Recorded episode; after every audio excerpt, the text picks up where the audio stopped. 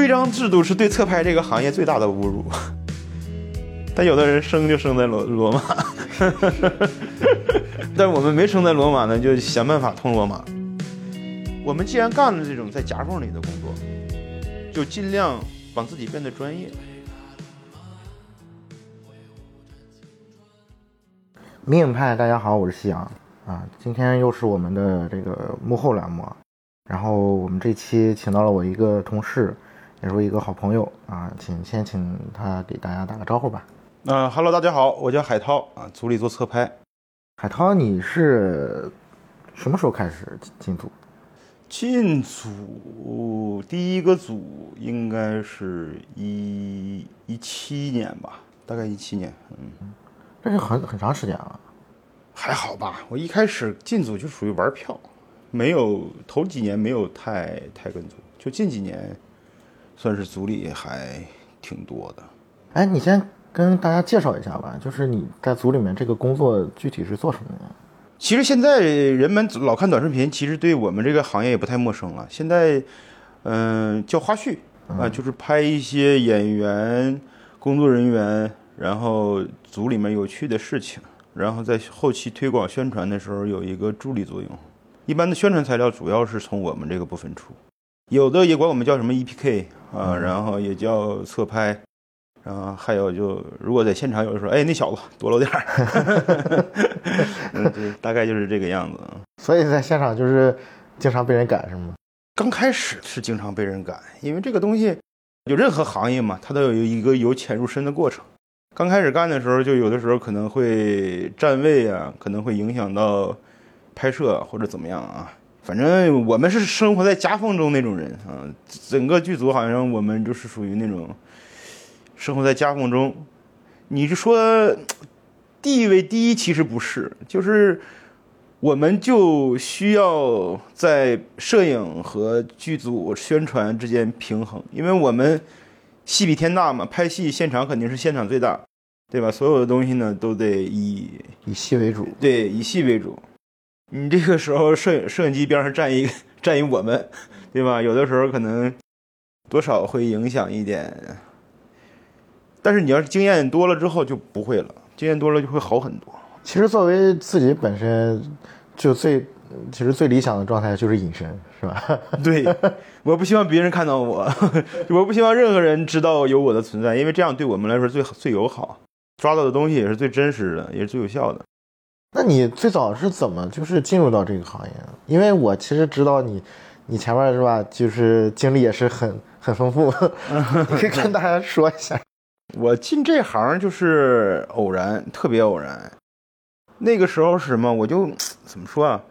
首先你不是学这行的，对我不是学这个的，我最开始是学修车的。我小我年轻的时候是修车的，小的时候也不能说年轻啊，那个时候上学的时候就嗯调皮捣蛋的，后来就辍学了嘛，辍学了就直接就去修车去了。因为那个时候我们的父母辈儿的人总以为有一你得掌握一门技术啊对你得有技术啊、所以说那时候就修车了。修车那个时候后面就是我去过很多地方，要不要不然我就是我说我说这个人啊，这个我可能就命里就得到处跑。我出了学校门就去了长春，在长春修车，修了一年多的车，然后又去上海。那个时候就是想上上海修车嘛，大都市。对，大家一听就能听出来，海涛是东北人啊。对对对，我是东北人，我是生在黑龙江的。然后呢，长春、上海，然后绥芬河在口岸待着。然后那个时候就已经不修车了，就那个时候我就开始做什么小嘛，那时候很小，十九岁吧，好像是。那时候就是什么在服装店卖裤子啊，然后服务员啊、宾馆那个保安啊，什么传菜的、啊、后厨，反正你基本你市面上的见过的活儿我都干过啊。我听说你干保安的时候还跟周杰伦有过一面之缘。是是是，周杰伦那个时候是零几年了，那就是后期了，那时候都到哈尔滨了。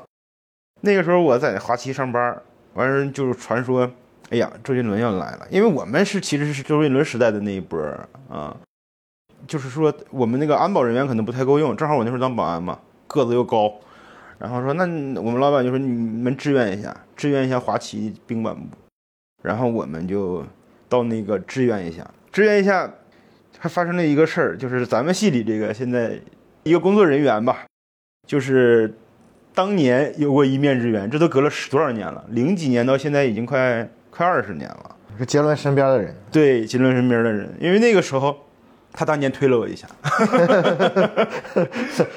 嫌你离得太近了。呃，对，嫌我离得太近了，因为那个时候什么，我们是安保人员嘛，其实。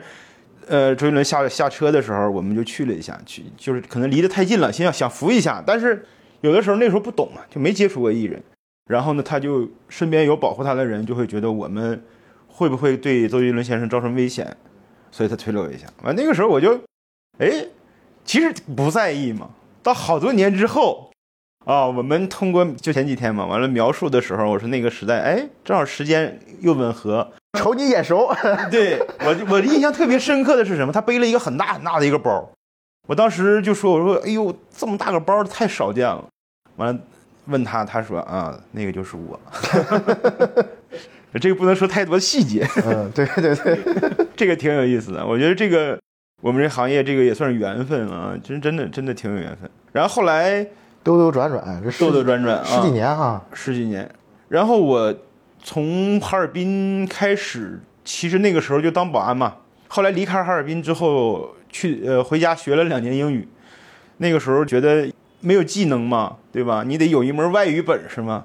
然后又没有学历，我我辍学很早，然后就想啊考吧。结果上了两年，第二年下半学期的时候，我才知道我们那个 考试那个证，那个是在什么学信网查不到的，是不是国家不认可的？哎呦！要说这个门文化多可怕，你说，毅然决然我就上京了。但是我一直就是了解，就是你你从小就喜欢电影啊？对，因为小的时候我妈对我比较放纵的养啊，就是那种散养。我们我记得小时候特别印象深刻的是有个地方叫录像厅，他会每天有一块小黑板啊，写上五个。录像那时候还不叫电影，叫录像，写上五个电五个录像的名字啊。这个应该八八零后，然后就是比较深刻的记忆。对，应该都有这种啊，一个小黑屋，一进去一看啊，每天我妈就是那时候她天天打麻将，完了给我一块钱，就一块钱啊，一块钱看看五个片子，一块钱那会儿也挺多的，对，也不少。你想啊，现在能看连着看五场电影，那你想想这一块钱 是个什么？购买力很强。对，这购买力是相当强的。那个时候就特别喜欢看电影，因为从小就看嘛，就觉得这个东西已经怎么说形成习惯了，就好多年就会觉得你不看个电影你就觉得很别扭。其实小的时候吧，是一直有这个想法，说将来能拍电影多好。啊，当然，我相信很多人应该将来能当明星多好，或者怎么，他会有这种。对呀，你为什么不是说我我看了演员，我觉得他挺好，我去当个演员啥的？你直接就是跨到了拍电影这个 这这个层面了，也挺奇怪。这个也挺奇怪。其实我我倒从来没想过要当明星。我那个时候就，我最强烈的是什么？最强烈的是因为，因为一四年，嗯，那个时候我就已经到北京了嘛，到北京燕郊。然后呢，因为一些事儿吧，反正就是那个时候就突然就是说我得拍电影，就突然这个想法就很强烈。对，因为我那个时候想把我妈拍成电影，我妈我觉得是，是我比较传奇。对我认为我看过很多电影，我觉得她非常符合电影人物的那种，就很有戏剧性。对她这个人物就非常有戏剧性。然后呢，也是我对她有一些遗憾吧，就是有一些，就是当年吹过的牛逼没实现，就会让你自己。内心当中始终是一个疙瘩，呃，就就摆在那儿，所以那个时候我就方方面面的，就是综合来了一个想法，就是说我要拍个电影。那个时候就是，当然那时候什么？那时候我在做吊顶，卫生间的吊顶，装修工，对，铝扣铝扣板，啊，那时候正在干那个。然后那你这真搬砖啊？我干过所有，不能说所有吧，所有有点太太太概括了，反正就是。我搬过水，就是我我搬水的时候还是大桶水啊？对，就是那种不是，就是那种小的时候那个娃哈哈一罐，呃，就是那个一提一提的那种，二十四瓶一提。我是装过，那是多少吨呢？就是类似于大集装箱那种车，两个人装，每每辆车大概得装好几个小时。这个一般也都是这样，就是有有过这种经历的，这个一般后面扛摄影机啥的都都没有没什么问题。因为那个时候没，我是没想过这个会会干摄影啊，没没想过会会干侧拍的。因为那个时候我觉得是什么？你干一个东西啊，你首先就是我们技能这个事儿已经根深蒂固了在心里，就是得有有个有对技能，你得有一个技能，你才能去干这个事儿。完了，所以说那个时候我说那咋办呢？我说那得学呀，不懂就得学嘛。但你那会儿想的就是还是要做导演，对，我是要拍电影，我是我是要把我妈这个故事拍出来，啊，我就是为了拍拍戏，而不是说去演啊或者怎么样。完那个时候呢，就我想那就是学嘛，学怎么办？就报考那个成人大学。北电是吗。我倒没有上来就报北电，我报的是因为离家里近，就是中国传媒大学。因为那个时候我不知道北电是啥，那个都北京电影学院在我这儿就可能是停留在我那北方外国语学院那个时候了。因为我小的时候，我我我那两年学老听北外北外嘛，其实北外是北京第二外语学院啊。我寻思，哎，我们这儿哎对，那是二外是吗？反正我就。觉得哎，我们这儿有个北方外国语学院，我说这大学大学校，一听这名字就很霸气。结果上了两年，那证不认了。这北方外国语学院不是北京外国语学院，对的，完了，然后我就找了一个比较近的传媒大学，就是中国传媒大学。完了，后来上了之后才觉得，哎，这个学校还还挺出名的啊，就是没文化多可怕，你说？然后就还好，就是。考进成人高考的时候，我就想选了一个什么？因为当时我也想选导演系，那导演系要五年，因为我是那种就是怎么说性格相对比较急，白羊座嘛，啊，这这是冲冲冲那种性格。我说五年不行，太长了。我说这个让我接受不了，我就选一个。我当时最主要的一个想法是什么？我因为我知道电影这个东西很费钱，我想你起码学完这个东西之后呢，你能自己干。那能自己干，那就是摄影嘛。其实最开始初生牛犊不怕虎的时候，就认为电影就是一个拍下来就行。哎，那你中间就是还挺顺利的，你你直接考了，然后就直接就考上了。嗯，怎么说？成人高考其实对我们成人挺友好的，啊 因为没没有什么那种就是特别，他分儿可能就要求两百来分儿，而且他他那个题其实是不用复习的，他那个题就比方说。全都是大框的题，啊，你反正有过有过成人高考经历的人都会觉得不难，反正至少我觉得不难。那可能我上学的时候，我上学学习还是挺好的，只是因为身手太好，身手也很好，所以让我提前离开了学校，要不然我是肯定能上个不错的大学的。那个时候我没有个老师，那个老师就教视听语言嘛，然后呢，他就说。你只要看两千部片子的话，你就不用听我在这跟你讲了，嗯啊，你基本就是视听语言你全懂。哦，那个时候我就想，那那那就看呗，对吧？反正你就喜欢看，对不对？你要是不喜欢看就算了，太太没成本了。对，有这种事儿就是，但其实也有成本，而且成本很高啊。那个时候就耗时间呀，呃，非常耗时间。那时候就不不是有一个那个平台豆瓣儿，嗯，那个时候人就标记嘛。你得记着你能看两千部嘛，对不对？我就开始那个时候就在那个看一部就标记一部。那会儿你多大呀？三十多，已经三十了。我二零一四年是三十岁，嗯，这个时候应该是三十一岁。哎，那那那会儿你结婚了？结婚了？哦，已经结婚了。对，那你等于说是你其实其实是挺有压力的，压力巨大。我二零一四年结的婚，我是二零一四年结婚有想法，然后。妈妈去世啊，都是在二零一四年。二零一四年对我人生其实是很重要的一年，对，就是重大转折。然后所有人都觉得我颓废了，你知道那你去上那个那个中传上学是脱产吗？不脱产，不脱产，就是成人大学就是一节每周周末有课，要平时是可以工作。没头那时候我吊顶啊，那时候 给卫生间吊顶，卫生间厨房吊顶 啊。然后后期就。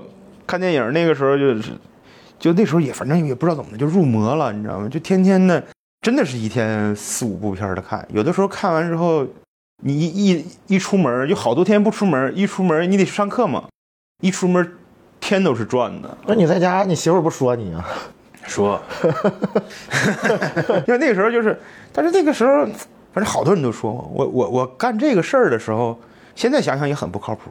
就这些人就会觉得，原来的同事啊，就觉得你在干嘛，呃对吧？你你突然说一个想法，你要拍电影，嗯，然后你就天天活儿你也不干，然后你又那个憋在家里看电影，憋在家里看电影，你什么都不做，你又没有收入，就那学费也挺高的吧？学费，嗯，还好。其实这种，我对咱们，我对咱们这个大学的这些学费，我觉得还行，因为它它是这种，就是属于我们属于那种低级的基础教育了，啊，就成人成人，它满足你一个成人的学历嘛。基础需求，对，可能全下来也就一个学期几千块钱，两三千块钱好像，那很便宜。很便宜的。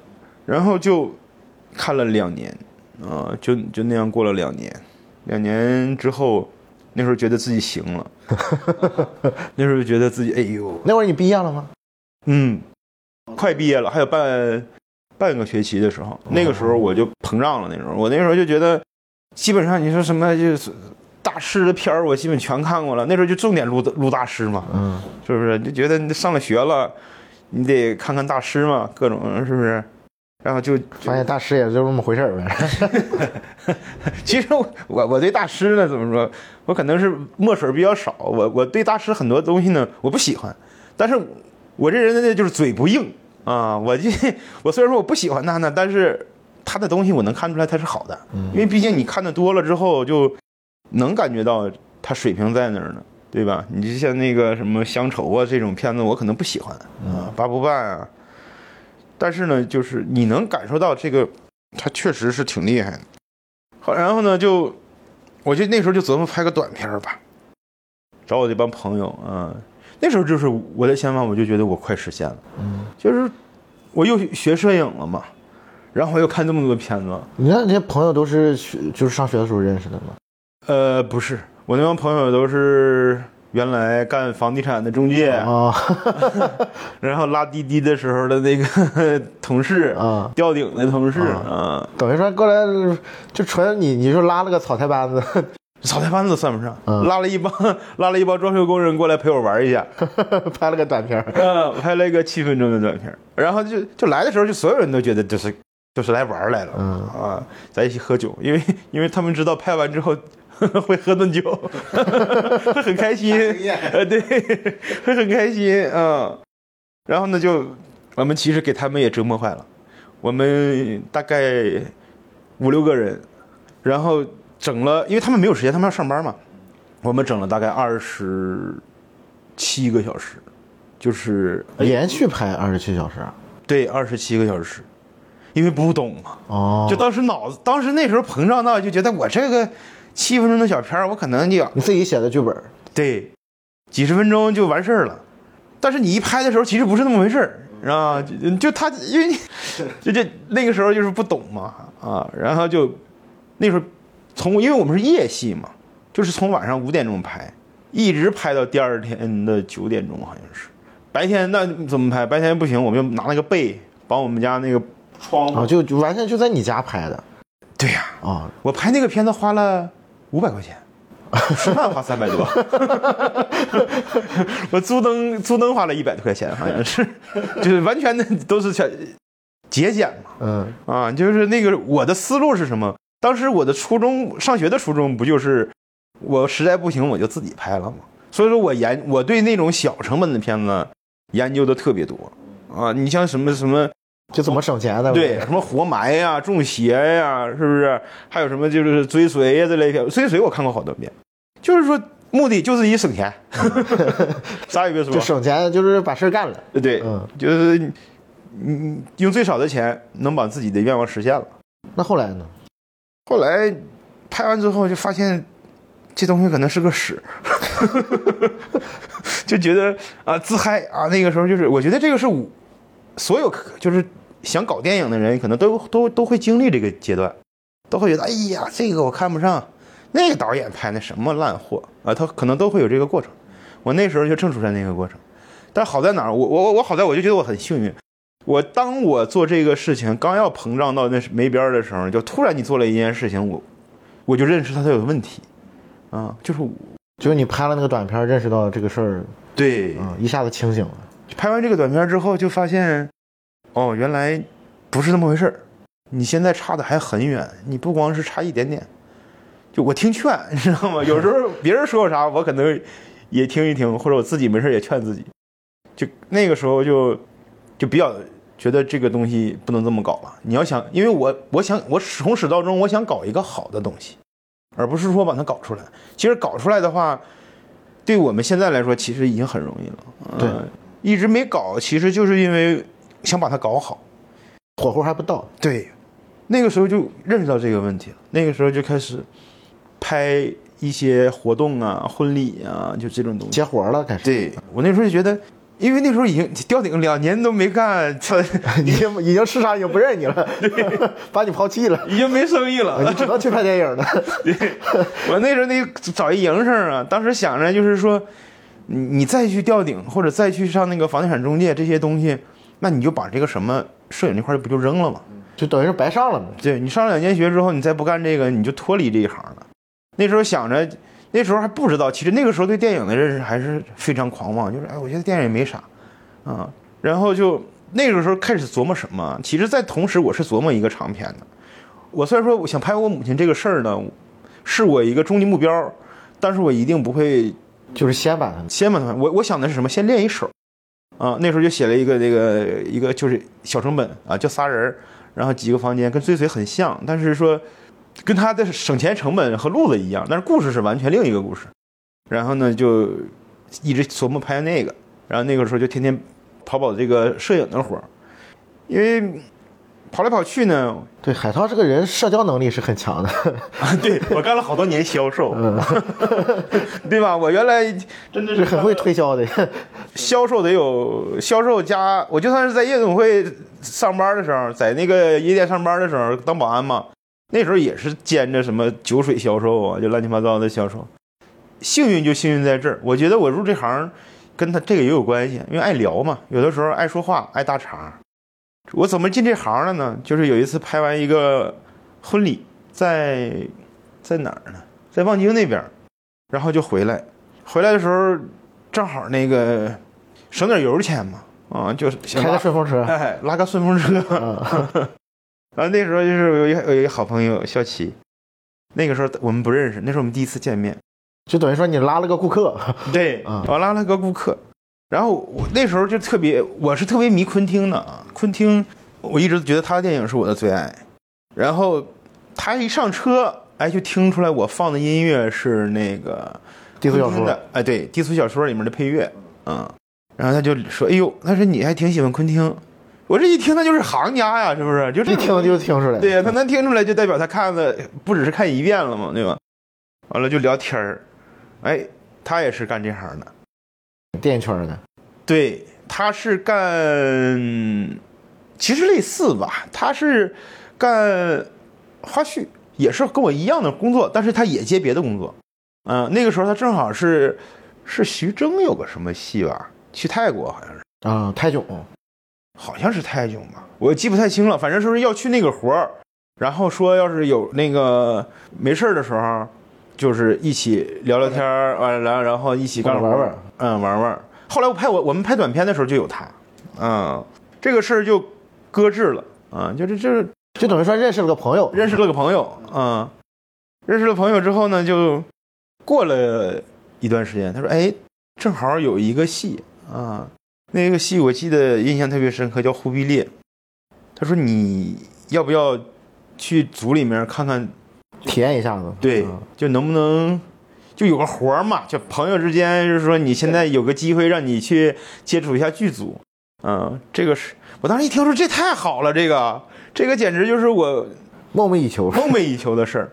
呃，因为那个时候就已经平静了，就是。”你在婚礼或者是在活动啊，你像拍这些宣传片这种东西，其实和我想要的是挺远的。嗯，因为那个时候就是我知道我想要什么，真的有一个机会进组里面，虽然说干的是剧照兼花絮啊，其实那就是一个人 也对。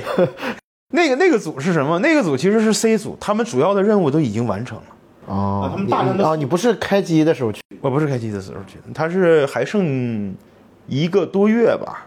嗯，一个多月，然后就见有一个 C 组剩了一些武戏，他那个时候其实演员什么的，他们的素材已经采采的差不多了，只是需要有一个人看，就是盯着点儿，有什么重要的画面呀、补一补。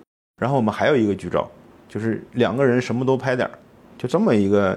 其实说白了呢，就是可有可无的一个岗位啊，就是你去就是一个保障啊，正好适合我这样的人。新手，对，就是我因为新手肯定价格低嘛，嗯，对不对？然后你又没那么又不用那么重要，你容错率又高，对对不对？就是我说这个机会简直太太适合我了，然后就去了。去了之后就发现这个电影这个东西挺有意思啊。那时候算是拍个电视剧啊，那个但是他那个制作很大，他的那个就炸的眼睛。当时我就看，哎呦，我说这个太棒了，而且那个时候那个戏很轻松。因为他没什么大观园了，你这是？对，而且没有没有那么多，就像像那个就是传闻当中那个剧组那么累呀、这个那个的。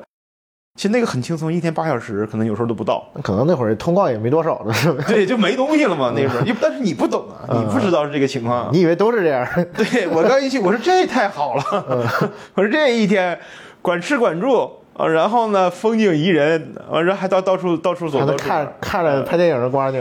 对你还能学到东西。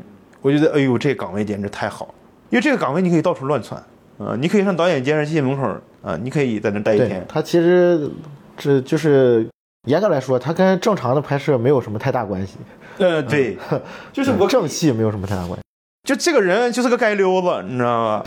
一会儿导演监视器 窜一窜。嗯窜一窜啊，一会儿恨不得恨不得上那个后厨拍两下子。就因为原来你不知道有这么个行业啊，你不知道花絮是干嘛的。其实我我只是知道有花絮这么个活儿，但是这个人从从侧面上看，那个时候我就觉得他太好了，太适合我了。就是因为我就是我通过拍那个短片之后，我就发现我对剧组简直就是小白，我就想了解这个到底是每个部门都是干嘛的，因为我想自己干嘛。因为我想他就小成本，那你就得说这个人就得啥都得懂点儿。那什么岗位最合适呢？那就是就天上就掉下个馅儿饼，就是突然有一个职业能告诉你说这个职业你可以拿着尚方宝剑到各个部门去溜达啊，你随便看随便拍，就是你记不住你都可以拍它，你都可以把他说的那个东西拍下来，然后回去你慢慢看。我说这太好了，我说移动学习呃对呀，这个简直就是 太适合你了。你有这个想法，你就是为了了解剧组吗？就太适合我了，就是为我量身定做的。那个时候我就觉得好像是，哇，我运气太好，老天给我一个机会。天上掉馅饼了，对，就是天上掉馅饼，就你快来学吧。那个时候我就觉得，哎呦，真好，所以说我就很珍惜那个工作，然后干干的还不错，然后再加上我这个人就有了一个经历啊，其实我干所有的事情，只要我干一干了一次的时候，第二次干就好干了。啊、就是别人也是这样的，其实所有人都是这样的。你你就第一遍比较难嘛，但之后我还会推销嘛，就其实说白了，原来卖货，现在卖自己呗。那个第二部戏就好了，其实第二部戏跟人家说你干没干过呀？那我干过呀，对吧？我是有过的。然后那个时候其实我主要目的是学习，那我你让我去就行了。就第二部戏，就是又是第二部戏，就是又是一个很大的戏，也是，就啊进去之后就是我运气很好啊，我运气很好，我进的组到现在来看，只有有一次我去横店啊，因为拍了好几年戏的时候，碰到一个同事，那个同事就说横店怎么怎么样，总在聊横店，然后那个我说横店我没去过，他说你不拍过好几年戏了吗？我说是啊，我是拍了好几年，我到现在其实那是我唯一一次去横店。啊，我说我没去过横店，他说你这拍戏的都没去过横店，你算什么拍戏的呀？完了那个时候我其实就没有那个资源嘛，然后就是就找人，我就必须得去一趟横店啊！我说赶紧，就是谁认识啊？反正你就从那个护店，那等于说就入行了呗。对对对，就开始就是有人找你，你就开始接戏。对，那个时候就算是，如果算转折的话，那个算我第一次转折，就是最大的转折，就是从我有电影这个想法，拍这个电影的想法，那个那次转折是最有效的，就他让我已经就直接就是一脚踏进来了，不是说接近，是直接就是跨进电影圈了。对电影的态度，反正就就是这样啊。我觉得这是第一次转折，对我，我那个时候对电影的那个时候充满了渴望和学习欲望啊。我觉得快来了啊，那个时候就是觉得自己的愿望快实现了。但是去了横店之后，就发现不是那么回事了，是吧？去横店其实还好，横店那个怎么说呢？其实我就是为了去体验嘛，就那个戏就很短很短，就二十天，然后接触的就是和我平时接触的是不一样的啊。他拍那个戏就那个戏就没有几乎没有上映上映院线的可能，好像是。就但是现有那有有大量的那种戏存在，就是地方政府拍完了之后，在地方的院线播，啊，自己整个电影院天天在那儿播，但是也是有龙标之类的东西，那个就跟咱们主流的不太一样了，啊，就那么一次经历，完了，然后呢，我我那个时候就觉得刚入行的时候，我就觉得已经入行了，我说电影又快快成功了，啊，这是。第几次？第二次还第三次？就觉得电影快成功，又要膨胀了啊！又要飞了，嗯，又要飞了。那时候就开始紧锣密鼓的就开始自己筹备了，对，自己准备拍了啊。因为我那个本儿，其实说白了，我算过一次大成本，你知道吗？我就咬了牙算，也没花了十二万。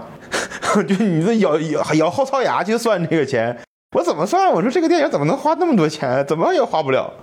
嗯，然后那个时候还有一个朋友，就，呃，酒肉朋友啊，就于谦有句话，我觉得就非常有道理，就是酒肉朋友有时候呢是很重要的那一类啊，他恰巧呢就混得很好，那个时候我们就就说你要是拍的话，那我给你拿个二十万，你就拍就完了。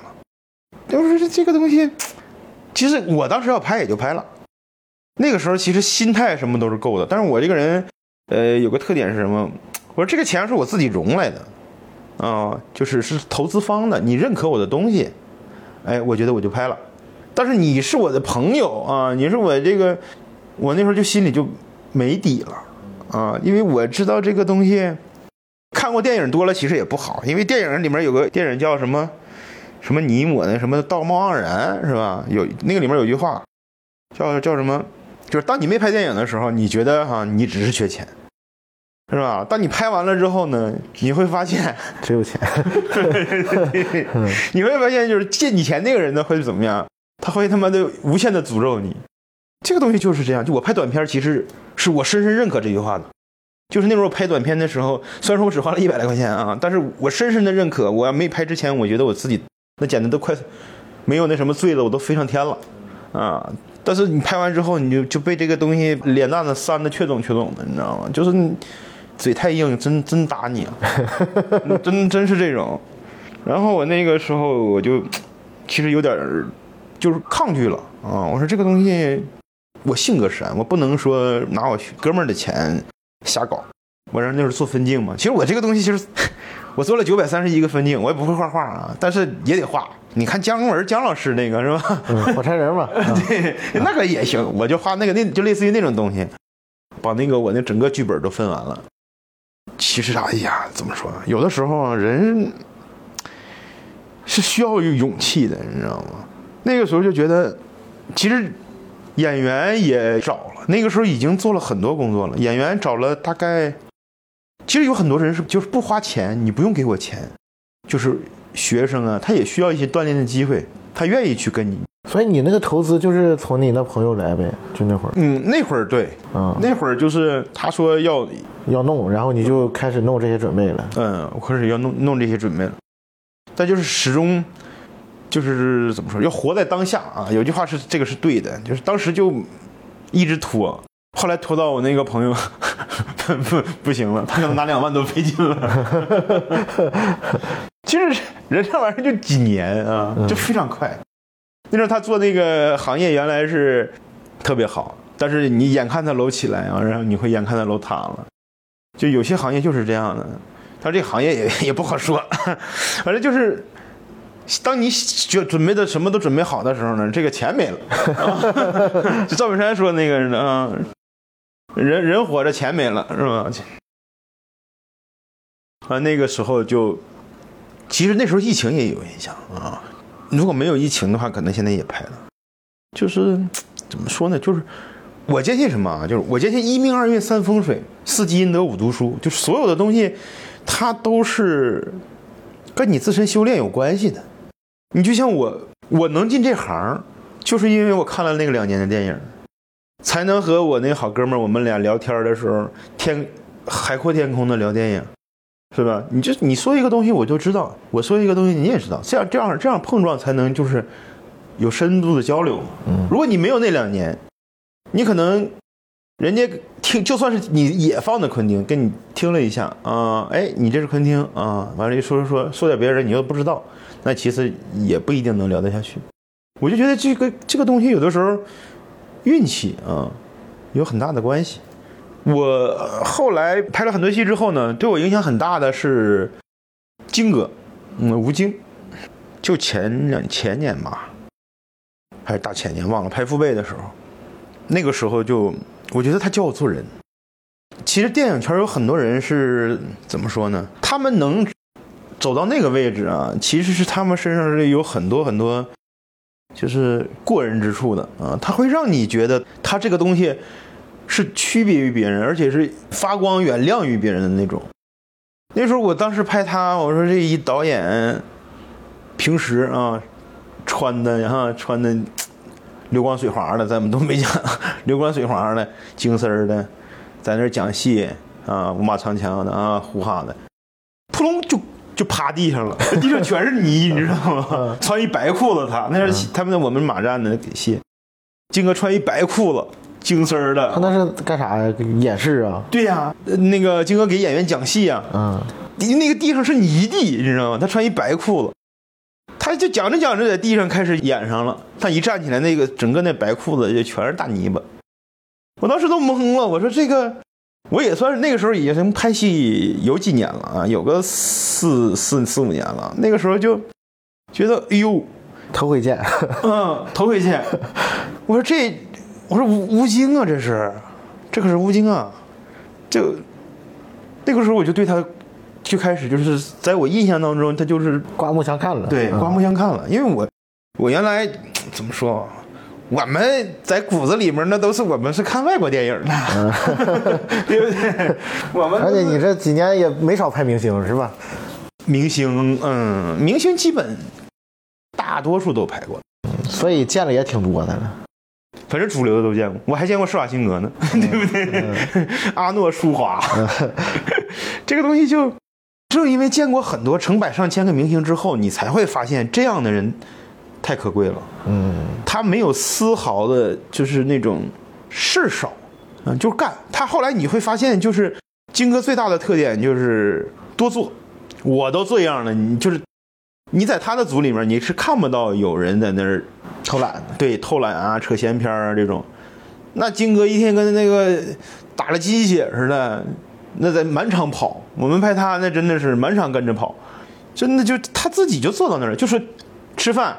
我相信很多剧组人都经历过什么情况啊？就吃饭去晚了没饭吃啊，或者是有些剧组啊，个别的 就咱们前两天还还说过一个剧组，那整个中国都都算是巨大的组了，对吧？奇葩，奇葩对吧？那么大的组，自己盖一食堂，结果自己的工作人员到那儿没饭吃，对吧？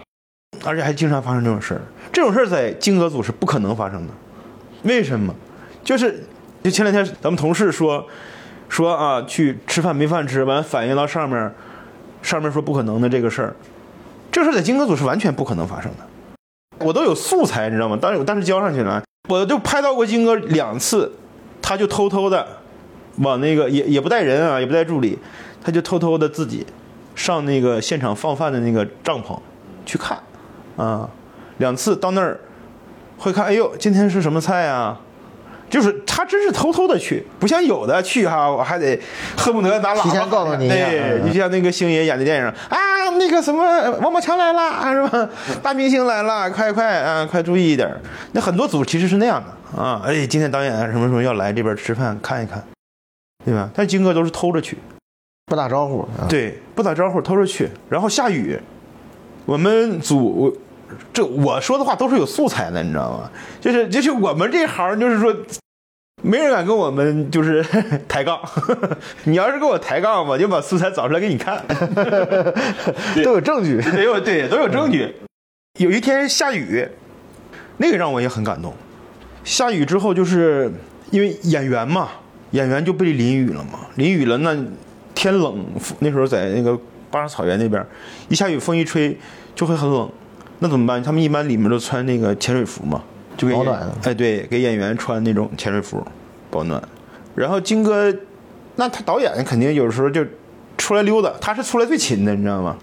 他出来溜达一看，群众演员在那边全在那儿坐着呢，你知道吗？衣服全湿透了。在这淋着呢。对，演员这边就也换都换完了，但是雨戏啊，他们没淋呢，就是雨戏嘛啊，那雨停了，但是衣服湿了。啊，你你们是下雨了又拍雨戏，对，下雨了改雨戏了。啊，就是原来那个戏，但是天气不行啊，但是剧组这么庞大的一个团队，不可能停。不可能停啊，那你就把那个有有一些场景相关联的就换成了雨戏，完那个时候就群演们就在那边上聊天嘛，聊天他就发现这帮人老头老太太什么的，他们没有这个保暖的啊、就保暖内潜水衣，当时就炸了，说你们这帮工人的工作是怎么干的？这是，你看不见这帮老头老太太没有那个金哥说话也就特别那个什么，特别直，对，特别直，然后但是就有那种那种怎么说，汉子的那种感觉啊、你们在干嘛？然后所有的群演每人发一套那个 潜水服，我当时都懵了，你知道吗？就我就觉得我的天哪！我说这这也太牛逼了，这个这也太牛逼了！就这种事儿哈，就其实，在组里面经常经常见。经常见。啊、但是这个事儿呢，是我第一次见那个，就前半段经常见，嗯，对，就是后来我们组专门给群演搭的帐篷，啊，我们因为全都是在山上拍嘛，但是我们不管走到哪儿，大戏群演也多，对呀、很多。那个时候就专门有他们的休息的地方，然后经过这个事儿，剧组嘛，那肯定就照顾他们了嘛，嗯，但这种细节太多了。我为什么说他教我做人啊？就是他很多东西啊，就是这个就聊起来就太长了，就是他有很多很多事情都是能单拿出来说，而且我还都有证据，就就就很厉害。他是就是我对电影的态度，那个时候就是他教我做人，嗯，又一次改变了啊，你对电影的态度。对，又一次改变了。就是那时候我始终，要不然我之前我始终认为金哥可能是战狼啊，拍这一系列的。但是我们其实看电影，说实在的，就就我们这种对看这种国外什么大老塔呀，什么看艺术电影的人，看艺术电影的人，嗨，就那么回事儿吧。就那么回事儿。但是经过跟他这个人之后，我就觉得，哎呦，真是真牛逼啊！我说居然。他丝毫不做作，就经常我们我们那么大的组啊，我们拍摄的时候其实有是有用，就是因为炮上山很很麻烦嘛，就用一根铁杆儿啊，就很细的一根铁管儿，然后拿那个就是吊着那个摄影机，嗯，当那个摇臂使啊，我当时都懵了，我说这个事儿这这怎么可能？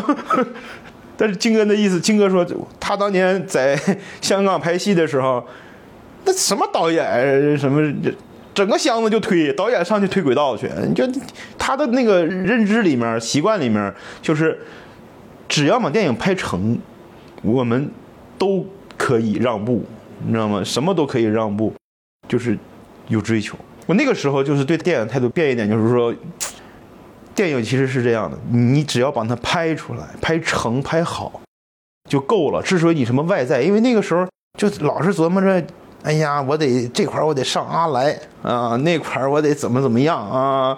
其实不是那样的，那个那个时候我是真正的从那个时候开始，我的态度变了。我觉得我用我现在的设备拍，我也 OK；用手机拍，我现在都觉得 OK。我觉得电影就是这样的，你电影是，你看着一帮有追求的电影的人，就是你你会发现这个东西，电影是有魔力的啊。这是我第一次对电影啊，不也不是第一次啊，就是态度有有一定转变了嘛。就是金哥这儿是金哥教我做人，然后呢，还有就是凯哥导演啊教我做事儿。上个期在他的那个剧组嘛，这老头儿是真的厉害啊！他是，我觉得是我们都能喜欢的那一挂，因为他是那种就是对电影怎么说呢？他是那种追求，这个我也说不好。就是说一个什么事儿呢？啊，就是我们有一天早收工，他说为什么早收工呢？说因为今天是十五啊，大家可以回去赏月。这个话从别的人嘴里啊，我我本来没什么文化啊，从别人中秋节，啊呃，好像是中秋节啊，中秋节，对对对对对，中秋节。完了，如果说是我理解的话，这个人说这个话和赏月，我他妈赏个屁月赏月，对不对？但只有从山海哥嘴里说出来，就觉得哇合适。他会因为这个这个词儿让你早收工，让你回去吃个好饭啊，和就是一起过个节。我说这个，你大部分人，大部分导演，我在我印象当中，哎呀，今天中秋节回家，那个呃晚上吃点好的，我觉得这是正常的说法。但是赏月他会说赏月，有我不知道我说的能不能听懂啊？反正就是我的意思就是，他是这样的人，他很多戏的设计啊，你看似哈，他不说啊，但是我我这行好在哪儿？我离得近呢，对不对？我很多时候他就不经意的说一嘴，我就明白啊，他原来是这么设计的。然后他好多现场的调度啊，就特别的让你觉得哇塞！我这陈凯歌陈导就是他对我电影启蒙是有有很大很大帮助的，就对我爱上电影。因为《霸王别姬》里有一个设定，就是镜子啊，一个圆镜子，一个方镜子，就什么那个程蝶衣在那个镜子里映那个什么嘛，就是套来套去嘛，嗯，就那那一段儿其实我觉得电影有趣，其实很很大一部分是来源于那个。我说原来这东西能这么玩儿，这东西好厉害啊！当你拍到他身边的时候，那时候你你就会发现，哦，就是那么想的，啊，不是你们过度解读，就是他可能想的比你们解读的还就是还要多还哎，比电影电影解读的还要多。可能你没看出来，他可能简单的一个走动啊，一个一个什么东西，是有他的思考的。你为什么这么搞？但是遗憾就是，我跟他拍的那部戏不是他，就是不算是我们想的那种艺术电影，嗯，就是还是靠商商业多一点。其实我要觉得他说真心实意的拍一个电影，你会学到更多更多的东西。当然，这个玩意儿怎么说呢？其实我很幸运，我就一直说我很幸运嘛。我觉得对这个时期的我已经足够了，在他身边待了半年，就是真是近距离的，天天都是大师课啊、就当然他你自己揣摩，他那个镜头设计完了，你就自己去琢磨到底有什么用意。他每天都会做分镜，几乎每天都做。一个七十来岁的老头儿，天天做分镜，那你想想他对电影的热爱得是什么样子的？这主要是他，你得琢磨他从开工就在现场待着，对呀、反正至少是我没见过，之前我没见过，之前就是没有他这么连续，他是天天他的剧本都是分镜头剧本，这个也是我我很少见，我就，但是我没有，我们当时是 拿不到这种剧本的啊，分镜头剧本的。其实我觉得这个我我非常珍惜这个东西，他要是给我的话，我操，有这一套，会觉得 是宝贝一样的东西。嗯，但是没没没没有机会拿到，就是很多电影上的东西，其实他对事的态度是什么？就他和金哥不同在哪儿？他对所有的事情要求的就可能更学院一点，我觉得，他需要每一个部门。金哥老说一句话叫沟通，你们要多沟通，嗯，互相协作。但是凯歌导演在我这儿啊，我的理解就是可能你们要各尽其能，你们要把你们每一个人的角色都承担起来啊，要把这个事情做好，把你分内的那件事情做好，然后整个成就是他们是两个两个思路的两种导演，但是这两个人在我看来都是我人生当中很有影响的。我经过金哥那次呢，其实我对电影对我整个职业的这个改变是比较大的。就是我从那个跟完金哥之后，我对组里的所有演员就一视同仁了。那个时候，我就想把我这个事儿干好。原来其实说白了，我更想的是，我我没想没太在意我这份工作，但是跟完金哥之后呢，就让我觉得我得把这个侧拍这行干好，因为我我是干这个职业的，我必须得。金哥说句话很很，他是这么说过，他说我的 EPK 几乎出来的都是最强的，我也愿意成为他的那那个人，知道吗？我我就是我的，我也愿意说他那个人里面有我，我出来就是最强的。然后拍完凯歌导演呢，我的心态就变了是什么？我可能这个职业，我拍到我想要的了，已经，嗯，拍到他，我现在就咱们那天也在聊，我说可能我觉得特向往的也就周星驰了，剩下的导演我几乎没有非得去拍或者怎么怎么样，其实不重要了。现在下一步可能就就是凯歌导演让我觉得你要干了，嗯，这个时候可能。已经准备的差不多了，可能又回到之前最初的那个事情上，要想办法怎么实现，实现这个事儿了，就是，就是他给我的那个思路就是你，你得，哎呀，这个不好说，哎，这个怎么说呢？反正就是拍完拍完他之后，我的思想就又又转变了，啊，就又变成，我得想办法怎么实现拍电影，就比方说咱们那天聊天儿。说要不要弄一个公司搞这个事情？因为实现这个事儿哈，这又回到初中了。这是也是一个我人生的过程啊。就是我也觉得就是对电影认识的一个过程。有好多人拍电影上来是什么？就无非那几种方式，一个是自己拍，对吧？自己拍，你像诺兰的那个《追随》，啊，什么《中邪》，这都是自己花钱拍的。要么还有一种是什么？自己不花钱拍，就找人拍。嗯，找人拍。嗯，你找人拍，说白了呢，就是你得有钱，找钱啊，你得找钱。这个时候呢，就是这个是更主流的商业做法。对，商业做法，商业电影基本都是这么这么玩的。但你这两样都是有这两样的难度的。对，我最开始的想法其实是第一种，但是现在我跟完凯哥导演和金哥之后，我就觉得第二种可能是我的思。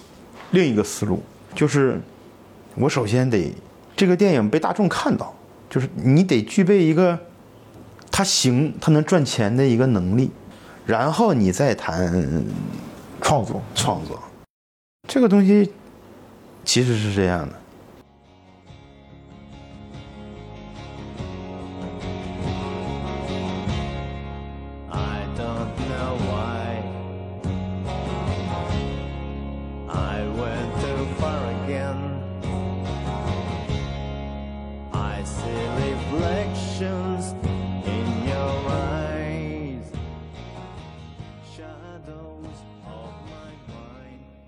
当然啊，当然就是每个人的阶想法的阶段啊，或者每个人经历的事儿都不一样啊。但是殊途同归，就像咱那天说的，你说条条大路通罗马，但有的人生就生在罗罗马，但我们没生在罗马呢，就想办法通罗马。所以对你来说，就是你觉得这些年可能最难的事，可能就是一直还没有拍成这个电影，算是吗？嗯，对，我觉得最难的是我一直。没有细心拍成这个电影，因为要想自己拍的话，其实是如果有其实很多时候条件都是够的。就像现在你想拍的话，剧本是现成的，我又会拍，设备其实是就是通过金哥那个事儿，我也知道这不是最主要的嘛。我现在也认可这件事情，那我的设备就完全足够了嘛。你像那个有一年的叫什么夏神探夏洛克，哎，不是神探夏洛克，叫夏洛特烦恼。不是《夏洛特烦恼》，就是叫什么？就是 First 电影节有一个五 D 五 D 三拍的电影。哦，那个那个那个什么叫什么来着？反正也是也是一个就侦探的故事。嗯，叫叫什么玩意儿我忘了。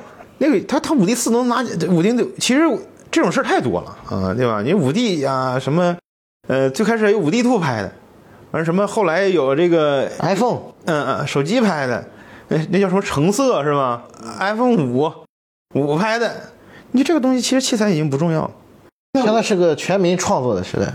对呀，其实电影这个东西，它本来，你像那个什么拉斯冯提尔有一个什么 DV 拍的嘛，《黑暗中的舞者》，就这这个玩意儿就，你怎么说？器材不重要，重要就是你这个人。就像我现在就，其实条件想自己弄的话就都够。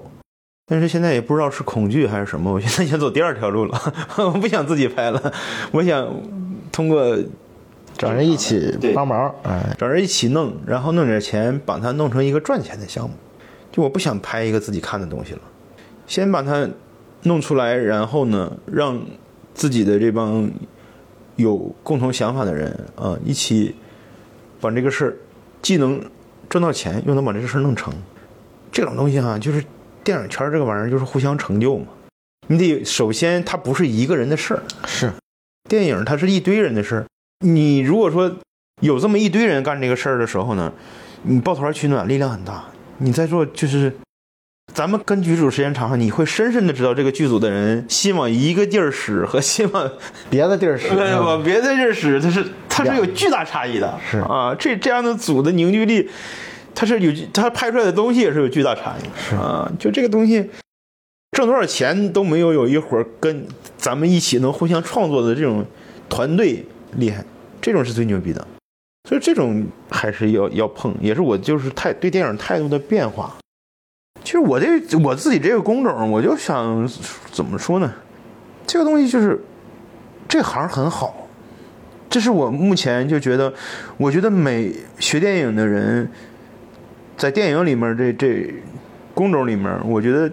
这个是最适合你想了解剧组的，你了解哪个部门都可以，也是我目前我一直干这行，我也觉得我愿意干这行，它是我想想要的那个那个工种，而且现在其实对我们这行也越来越重视，因为抖音嘛，对吧？因为现在短视频，它传播力度很大，不像过去，过去的老媒都是媒介都是图片嘛，什么广告板啊。是吧？什么路灯牌啊，这种是不是灯箱啊？这种可能图片更那什么一样。但是你现在越来越多的灯箱都是动态，而且现在抖音日活又这么高，几乎现在所有电影宣发都会走抖音。所以说，就懂的，像我之前跟那一家公司，就是我我特别认可那家公司，嗯，就咱们都知道是哪家公司，嗯，就是这老板就是他的想法，就是他让前期也介入，让抖音去介入。而且是什么？他跟老传媒的那种侧拍是不一样的。老的那种大公司，就是现在就之前国内的那几家大公司，他们是啥？你有个侧拍就行，你干呗。有个人拿机器，对。所以说他们干那个东西现在他不行。但你这个老板其实这也这两年杀出来的，他重视前期，他重视前面这帮人，所以说他后期的东西更丰富嘛。而且以后这个一定是趋势，你你你看吧，它一定是趋势，以后会会越来越重视前端。就像我们这个岗位，像你像您这个宣传啊这个岗位和我们这个侧拍这个岗位，会越来越被重视。它直接影响你后端素材量，它不是你找个人来来弄就行的，它一定是找一个真正懂剧组、真正懂你这个戏、真正懂后端，他是要什么东西的这这这一波人。这波人他们在将来是越来越赚钱、越来越吃香的。这，而且说白了，电影其实就是像我们这个行业，它其实虽然看起来在现场是最边缘的一个组嘛，啊，对，但是它其实对于电影来说，你可以甚至可以说是最重要的组。对我们是。对他赚不赚钱贡献最大的那一波，对，嗯、就是你其实是，其实是最从实际意义上去帮助导演、帮助电影的啊。对，这这个这个特别对，因为因为之前就是我们是是是有成功案例的嘛，因为你你电影宣发其实无非就是一曝光量嘛。我们之前在抖音做的一就一个艺人的那个抖音，就直接就两个多亿的播放。那你有两个多亿的播放，那你想一下，要传统投那种什么灯箱啊、广告牌啊，你投这种东西，它两个亿的播放，你想它得要要你多少钱？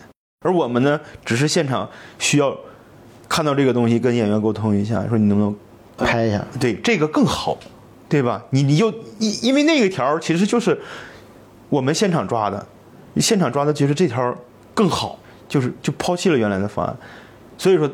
你如果说他是一个混子，或者说有些人他没有那么负责，或没有那个那个什么，你就随便拍一拍就就算了。这个其实也是挺有意思一点，我觉得，因为你对，其实你在现场很多东西，因为电影是遗憾嘛，因为说白了，你拍了这一个小时，这一个小时东西就没有了。对啊，就是这个景明天就拆了，所以很多东西它都是当时当下的东西。对你这个东西就是。错过了就没有了，但是其实呢，你没拍到，有的时候你就是没有。对，我曾听一个同行说，就是我没拍到就是没有。对对，其实就是这个道理。要么怎么说呢？就好多，其实原来那个公司他不明白，就是也不是说他不明白，他一定是明白的啊，他明白这个道理，他觉得不重要。因为什么？因为原来的广告的这种投放啊、曝光啊，它只是一个锦上添花的作用。但是现在很多时候，它不光是天花，它是真省钱呀。我们还是拿工资的那种，是不是？还不是那种什么提高一个什么创意，因为它没法创意，因为现场瞬息万变，你这个东西拍完就没了。它一出现的时候，你现在不可能打电话说，哎，那个老总，你看你这块要不要策划一下？那就是现场它出现了，那我赶紧用最快的速度想一下怎么样是合适，在不耽误人家演员的前提下把这个事儿弄了。就是就是未来对侧拍要求的，就是什么是好侧拍，这就是一项基本能力。他能在没有人或者是就是没有人告诉你这个东西会怎么样的时候，他突然有了这么一个好的东西，你不管怎么样，你要让把要把它记录下来，这是其一。再厉害一点，就是说能不能让他在不耽误他拍摄和什么不影响他情绪的情况下，把这个事给我尽量来一遍我更想要的那个。其实这个是我认真思考过，因为我觉得本质上来讲，就是我们以前总是说花絮花絮，嗯其实花絮跟侧拍是两回事儿。嗯就是因为我我我曾经就是去简单了解了，就是我们这个所谓的这个行业它的由来，就是好莱坞咱就不说了，其实内地它是从香港那边传过来。就最早香港是怎么发现这个事儿的呢？其实也是很一个意外，就是偶然间拍电影的时候，就是可能导演喊咔的时候呢，这摄影机人还没停，就多录了那么几秒。啊，他就是有时候就能录到一些，比如说 NG 啊，或者说那个喊卡了之后，哎，演演员一个表情啊，就是这东西，哎，这个东西有。后来洗片子那会儿胶片嘛，啊，洗片子发现还挺有意思，后来就变成了电影，就是放完之后的一个，好像跟现在彩蛋有点像那种。对嗯，就是最早大家看成龙的电影，后面都有啊，就是开始放字，一边放字幕，一开始一边在那放他那些对吧？NG 的片段，你跳车没跳下来啊，或者受伤特别厉害啊，就是表现他辛苦的那画面。其实这个东西原本是，我觉得属于电影的东西，是很私密的，属于影迷的东西。对，就是它属于就是就是电影院给你的一个福利啊，就好像是我操，还有就是除了电影之外还有这种乐趣。后来它又变成了一个附加产品，就是变成了你你买个什么那会儿影碟嘛，对吧？嗯录像带也好，DVD 也好，比如说我我在电影院我不放这个东西，但是呢我放到我后期卖卖钱的时候，对吧？我电影这个呃在电影院上映完了之后，那肯定还有需求，对吧？我得这个其他影迷想在家里看，或者是没在电影院看的，那我这个东西跟电影院有什么不一样呢？我就加点料进去，是吧？放点花絮进去，好像这个东西它一开始都是一种像甜点一样的东西，它是附加附加在这里面的。所以我我一直觉得它它一开始叫花絮是这个名字是很合适的啊，嗯嗯就是就是像花絮一样啊，就是反正就是附带的东西嘛。但我觉得它在历史的大部分时间，它都像是一个就是给影迷的一个东西，嗯，因为我觉得只有你喜欢这个电影的时候，它这个东西才有意义。就是在在这个很长一其段时间，实就是我现在说为什么说它是衡量一个好侧拍和一个不好的侧拍一个本质上的东西。如果说我认知当中的普通侧拍，其实就是达到你刚才说那个要求就够了，就是我只是一个花絮，花絮，我只是满足于喜欢这个电影的人去看就好了，啊，所以说我就尽量捕捉它他们有意思的东西。但是我概念里面的就是随着就是我的入行的这个时间推移和我现在的就是想法呢，我觉得什么是好的侧拍啊？就好的侧拍是要你不喜欢这个电影，看到我的东西，你想去看想去看这个电影。我觉得这是一个好侧拍该做的事情，就是说，它不是花絮，它很可能就就比方说我们之前说的那个抖音啊，就是那个吴磊的那个是吧？启阳马启阳的那个，他看完这个之后说：“哎呦，这个挺挺棒，挺有意思的啊，这个哎挺好的。”那我啊，原来是电影里面的，电影里面的，嗯，那我去看看这个吧，看看这个是怎么回事。他可能原来跟这个就没有关系，我也不知道你这个什么偶像啊，他只是看到了这个信息，啊，他觉得还行，哎，马上电影要上了，那我去看一眼，反正闲着也是闲着嘛，那就看一看看电影嘛。我觉得好的侧拍是能起到这种作用的，就比方说现场有一些什么事情，他要先把这个事情得想一下，这个东西能不能服务于我后面的东西，而不是说，因为沟通成本是需要时间的。所以其实从你看从它这个词语上的变化，其实我觉得它是一个被动到主动的一个转变。对，我觉得你说的这个太对了，就是我到底是一个从被动的让你看啊，让你喜欢来找我，还是说让你看过这个东西为电影服务？对，其实我觉得每一个部门都是为电影服务的，而我们首先我们归到宣传里面，那我们得起到宣传的作用。对，花絮它就是咱们最开始一开始说那个概念，它就不是一个宣传的概念，它是一个衍生品，一个电影的衍生品，是一对粉丝的一个附带价值，对吧？就是说附加的，附加的给他的。所以说现在就是有了抖音之后，就有了这种媒体之后，就是现在这个时代变了。对，其实是整个媒介的形式，让整个的这个行业都发生了一些转变。对呀、这个就要么有个故事啊，有个故事就是，就是说说画一根线的问题啊，说为什么就是你你拿六千万往这个机器上画一根线啊，你就能挣这个六千块钱啊？就比方说多少钱我忘了，就有这么一个故事。完了他说呢，我画这一根线呢就值一块钱啊，但是我知道在哪儿画这根线呢，就值九千九百九十九块钱，对吧？其实有的时候我觉得这个跟我们这个行业也也很像。我这个事情，我可能这一部戏我什么都没发生，我也没有表现的特别牛，但是我只要在对的时候画上一根线，这一根线就价值百万，这一一点都不夸张。如果说你真的是捕捉到了几个，就是那种，因为你突发奇想，或者当时现场特别好，有一个什么东西，然后你之前恰好又是公司说过这个事情是是契合的，那你就主动一点，把这个事情搞得完美一点。那很可能他在后期，他会被这个媒体无限放大。现在就是这个世界，它是裂变世界。所以可能就是就是在设想这个事儿嘛。其实从这个点上来讲，可能这个行业也会越来越细分。我觉得会细分，当然要有懂的人，但是一定会有未来有懂的人，这个是一定的，因为他知道就是这个投入和回报简直就是它是精细，因为本身它的投入没有那么大嘛，它不像电影其他的就是东西，它需要投入很多东西，你这个无非就是在筛选人的时候注意一点就好了，对不对？其实是人，就是人嘛，其实规章制度没啥用，规章制度是对侧拍这个行业最大的侮辱。你知道吗？就比方说，我之前我跟我一个部门非要我收到，天天让我收到，我觉得这是对我们这个部门最大的侮辱。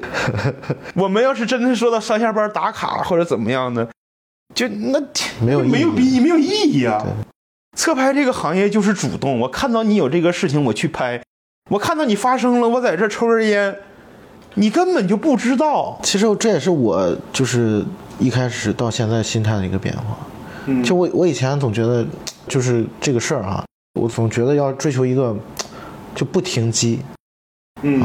就是我觉得就是不停机是这个行业最大的一个标准啊，就是因为我觉得就是呃当然很难做到啊，但是它是一个目标，就嗯接收器嘛。对，但是我现在其实也在慢慢在想，其实好像也不是这样。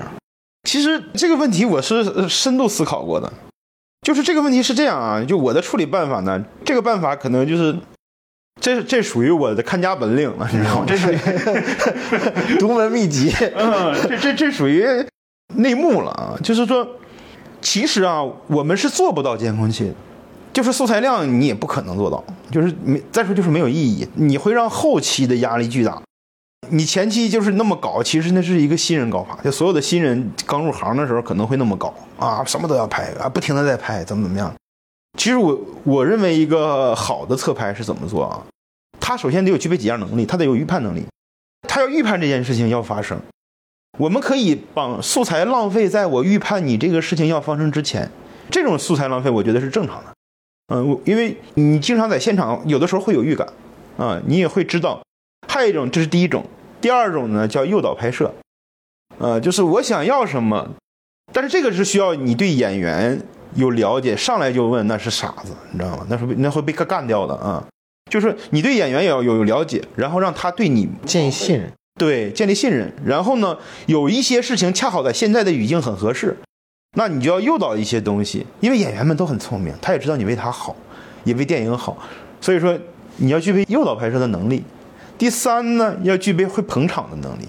就有些事情，它发生了很好，啊，这个事情，哎呀，真真好，但是你可能没有第一时间抓到，那你这个时候呢，就得想办法把这个事情让他重来一遍啊，让他重说一遍。当然，你这个就需要技巧。你不能直接硬硬来，对，硬来你完蛋的，拍不拍不了的啊，这个是不可能出现的。这个东西就是这种技巧也分好多种啊，但是这个就自己去琢磨去吧啊。还有就是最后一种呢，就是什么？我觉得最重要的，这是所有侧拍里面最重要的，你要认为你很重要，知道吗？就是这个行业的人，就是很多人的思维思维就是觉得，哎呀，一个拍花絮的怎么怎么地，就是你是拍花絮的，就是我们。刚开始讨论的那个花絮附带品，而不是你自己就不能这么想。你要是这么想的话，其实你就是你做的不太好啊，你不会做的很好，你自己都觉得没那么重要。你首先自己工作态度什么的，你你得就像前前两天下海拍，为什么拿着这东西下海？我觉得我这个素材我我觉得它重要，我觉得这个东西对于我来说很重要，我所以说。我这这夸夸夸上海里面去，哎，我这衣服湿无所谓，衣服湿了什么无所谓。但我觉得它不重要的时候，那我就这站在岸边拿一拿一长胶吊过去好了，对吧？你就就是这样，就是很多时候是你自己对你这个行业，你你到底是一个认可到什么程度，或者说你觉得这个是不是比那个更好？你愿不愿意用去弄？当然有有些东西没必要，是吧？有些东西你，金哥有句话我觉得非常有道理啊，他说拍电影。不要把自己的生命置于危险之下，因为那个时候拍电影，有时候我我们站在码头嘛，他被他给训了，因为马会往前跑，离得过近，会容易发生危险啊！一定要在危险可控的情况下，尽到自己最大的努力，把你想要的镜头拿到，这就是我修正之后的一个逻辑。就是我觉得一个好侧拍就是刚才说的那种，其实它需要一个很快速判断去反应的能力。对，侧拍是需要。为什么我很多时候我不太支持稳定器侧拍？你知道吗？其实这个是有争议的啊，因为稳定器的话它会很稳啊，但是其实现在的摄影机水平和后期能力其实是足够可以给把这件事情平衡掉的，但是你。手持拍摄，它最大的优势是它可以非常迅速，它甚至它的可能一秒的反应的时间都没有，你就可以抓到这个东西。你可能尽可能的，就就有的时候预判就差一秒，你可能稳定器拿起来，你再对过去，它在摇在干嘛？可能两三秒钟过去了，你这个就没了。其实这个东西，它对一个现场能力是很。是基本要求啊，你必须得具备。你像新人，他不可能干得太好，我觉得啊，就是当然没有诋毁新人的意思啊，就是他是需要很多意识啊、提前判断啊这种东西，一个好侧拍啊，咱们就是始终是它是一个好好的标准，他得具备这项能力，他才能把这件事做好。你要不具备这个能力，其实就像咱们说，你真做一个监控器，会很痛苦。你很痛苦，后期很痛苦，然后呢，都很痛苦，因为你你足够广的时候，其实重点在哪儿，你你自己都不知道，都不知道。啊，就是你也很难，哎，反正怎么说，就是很难弄。这个事情，看似简单啊，看似是个附带品，但是现在随着这个流媒体啊，什么抖音乱七八糟的介入啊，它变得越来越主动。其实这个事情之前我们也反复也聊过很多次。嗯，其实我们一直经常说的一个词就是尊重你的工作。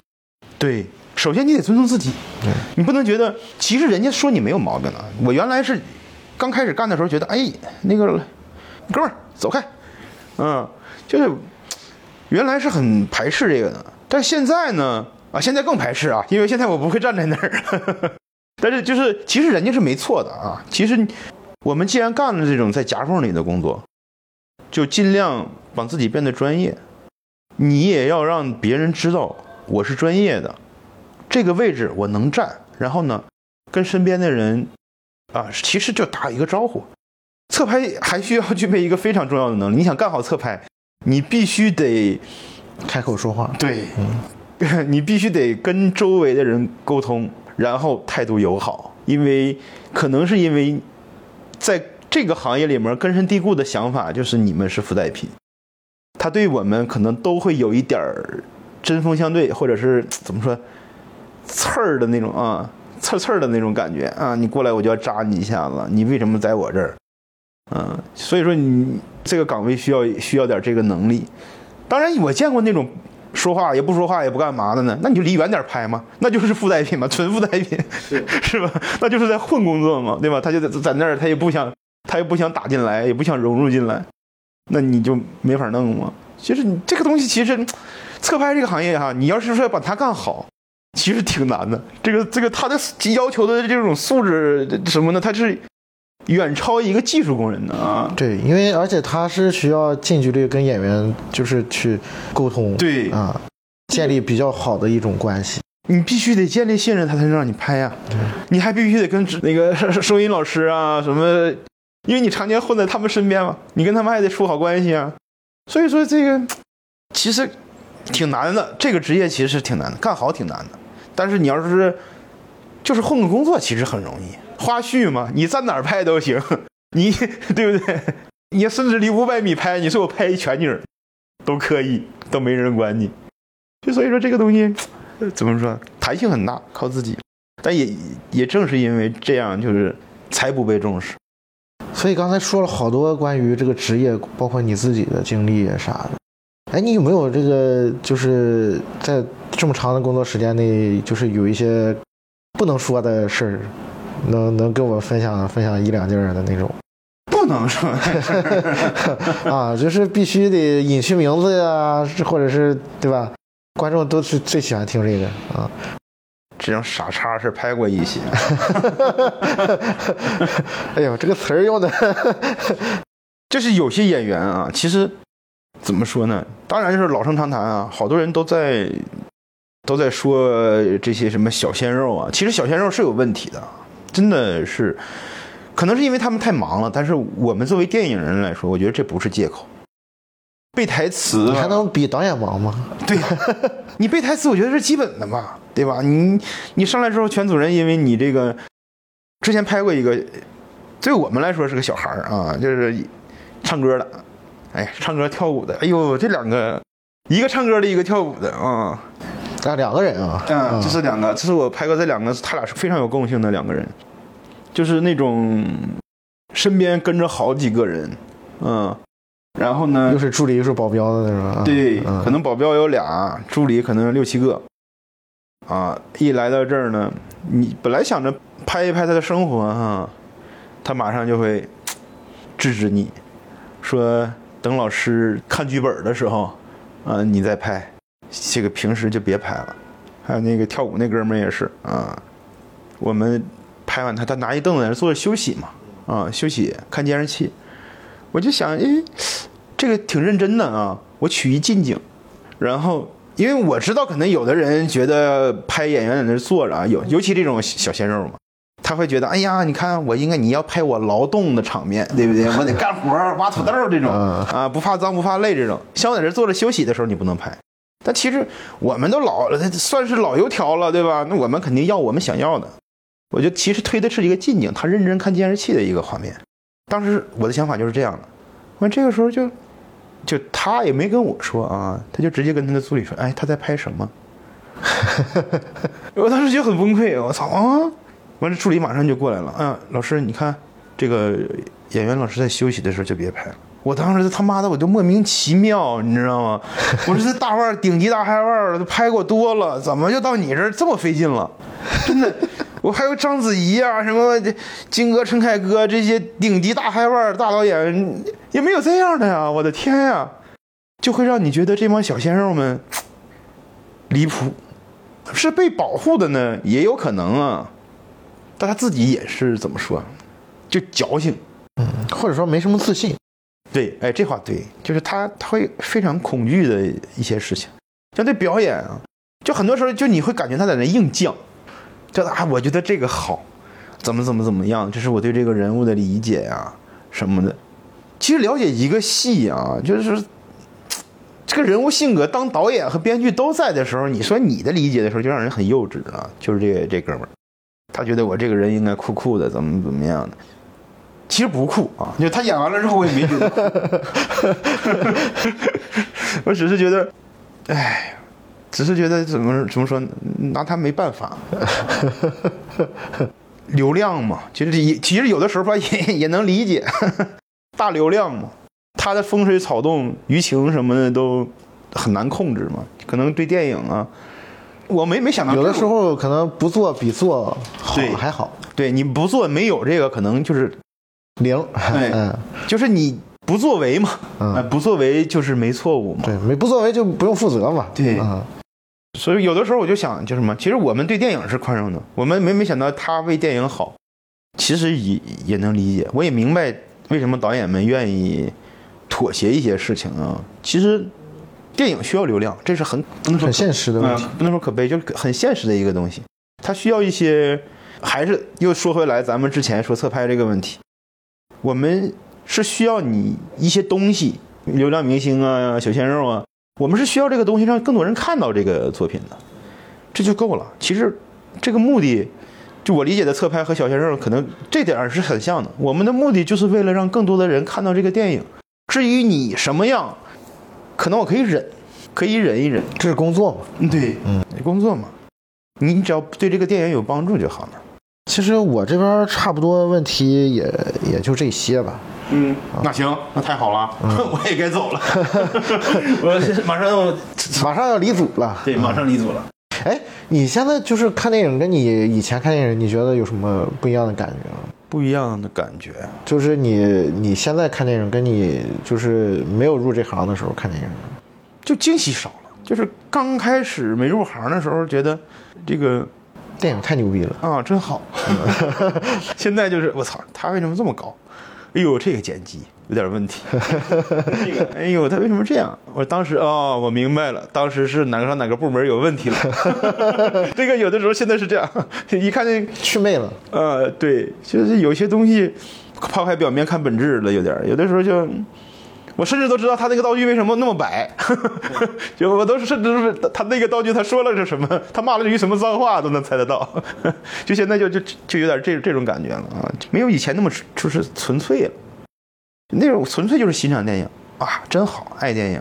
现在可能更多的愿意，但也碰到好电影也是这种哇膜拜哇大神，现现在是真正能懂大神电影，但是知道他们就是做到这一点。很难，哦，真的很难。啊然后也确实是优秀，干得好，那差不多了，差不多好，你自己有什么还有什么想说的吗？我没了，那这期就到这儿吧。啊，行。I see tears of green, rivers too, ices and blue for me and you. And I think to myself,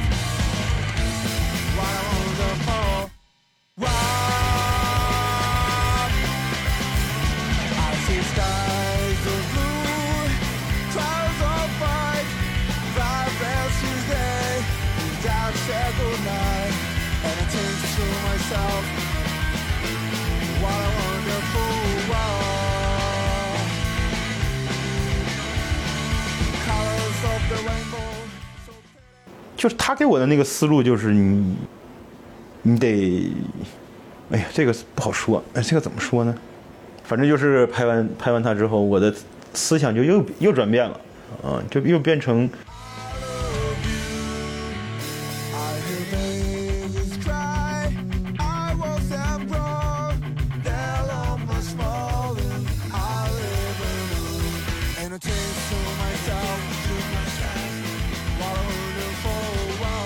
我得想办法怎么实现拍电影。